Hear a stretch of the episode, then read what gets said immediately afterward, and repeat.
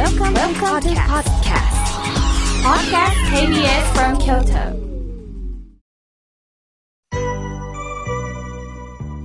さあ、ここからはたくさんのメッセージをいただきましたので、順に紹介をさせていただきます。まずはじめに、伏見区より、やすしさん、ありがとうございます。妙慶さん、公開録音行きました。てっきり妙慶さんの新刊本を置いてると思ってたんですが、なかったです。書店ではなかなか見つけることができません。残念です。とのことです。あ、そうですよね。あの、わざわざ本ありますか？って声をかけてくださいました。申し訳ございません。もしも書店さんになければ、あの、書店さんにね、あの、河村明家の新刊本注文しますと声をかけてみてください。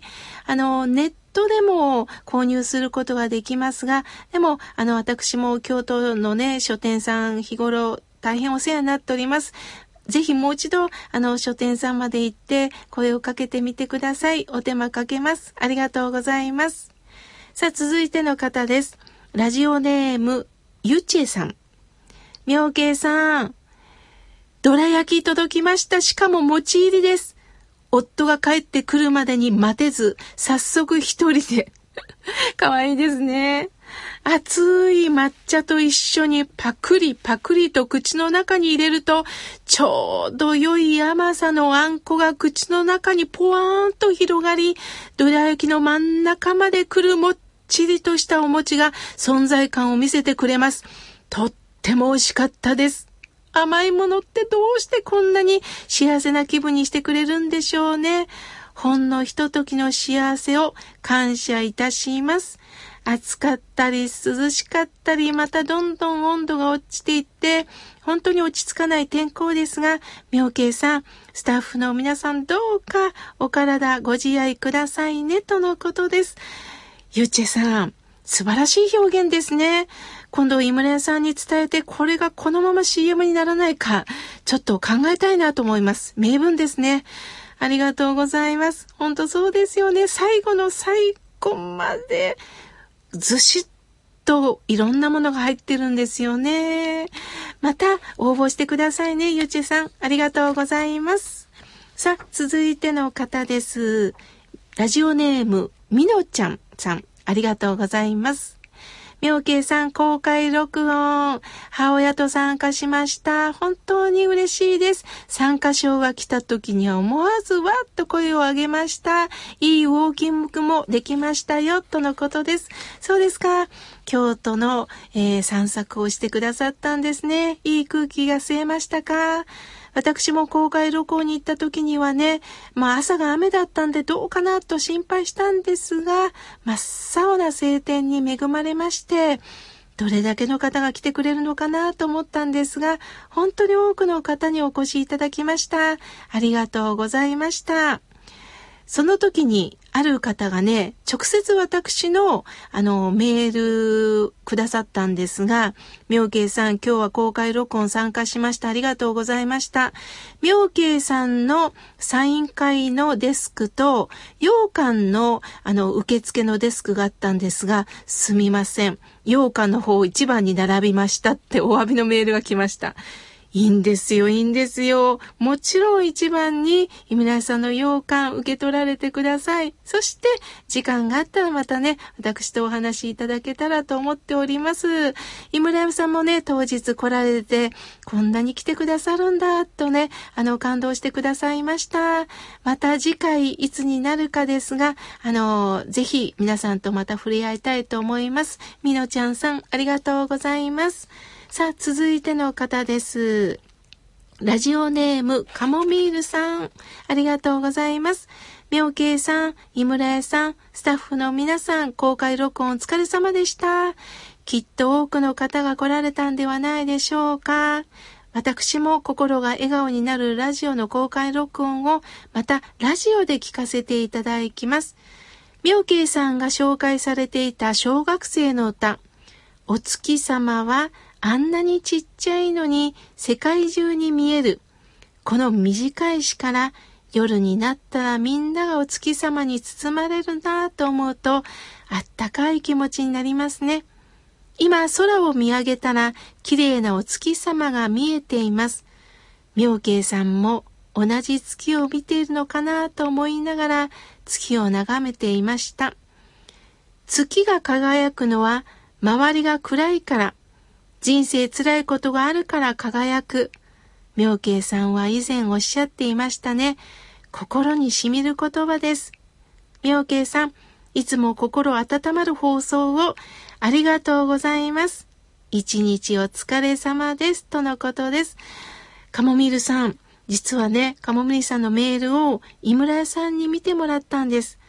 島根の方からこんな素敵なお便りがですか？って、井村屋さんもすごく喜ばれていました。いつもありがとうございます。そうです。お月さん、私毎日見てますよ。つながってますね。これからもよろしくお願いいたします。さあ、続いての方です。えー、大阪の平野区より、新一さん、ありがとうございます。ファックスをいただきました。妙慶さんのお話を聞いていると、本当に心が笑顔になってきます。ありがたいお話を聞かせていただき、毎回ラジカセで録音をしています。ラジカセでですか？貴重ですね。ありがとうございます。優しい声でわかりやすく説明していただくので、仏教の教えがとっても楽しいです。71歳ですが知らないことが多くて勉強になります。これからもよろしくお願いいたします。いつも放送ありがとうございますとのことです。仏教が楽しいです。いい表現ですね。そう言っていただいて本当に嬉しいです。やっぱり楽しい気持ちにならないとなかなか私たちはね、聞きたいなんて思えないですよね。もちろん鋭い言葉も言わなければいけないんですけれども、私が生きててよかったんだ。この人がそばにいてよかったんだ。そう思ってもらえるようなお言葉をこれから届けたいと思います。新一さん、ありがとうございます。続いての方です。えー、奈良より、りょうさん、ありがとうございます。毎回家族揃って番組を楽しみに聞いております。先日学生時代の同窓会に来ましたが、憧れの元マドンナも野球部の元エースも大変身。誰が誰やら全くわからず、会場を間違えたかなと思った次第でした。妙慶さんは最近同窓会に行かれましたか？もう、りょうさん、面白すぎます。会場間違った。そのまま出て行ったら面白かったですよね。そうですよね。同窓会というのは年齢とともにあれ、あれという、このショックもあるんですけれどもね、と言いながら私もそう思われてるんだろうなと思います。私はね、5年前に行きました。もうギリギリ到着したら遅いって幹事さんに言われて、ごめんね、司会やってよ。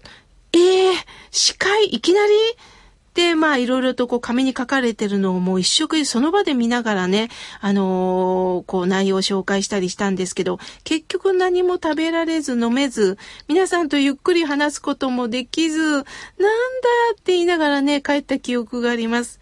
でも、私がまあたまにテレビに出させてもらったり、このラジオを聞いたよっていうのを、皆さんがね、LINE グループでね、知らせてくださってたんですね。その時は、ああ、同級生っていいなって思いました。初恋の人にはね、未だに会えてないんです。まあ、会わない方がいいかもしれませんよね。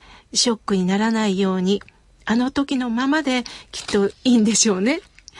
りょうさん、また面白いメールをね、ください。ありがとうございます。さあ、続いての方です。きみまろさん、北海道よりありがとうございます。日本中の平均寿命が医療の進歩よりどんどんと伸びていきます。しかし、最近思うことは、葬儀の時、喪主が父親、母親であったりするケースです。つまり子供さんの方が早く亡くなるというケースもあるんですよね。とのことです。ほんとそうですね。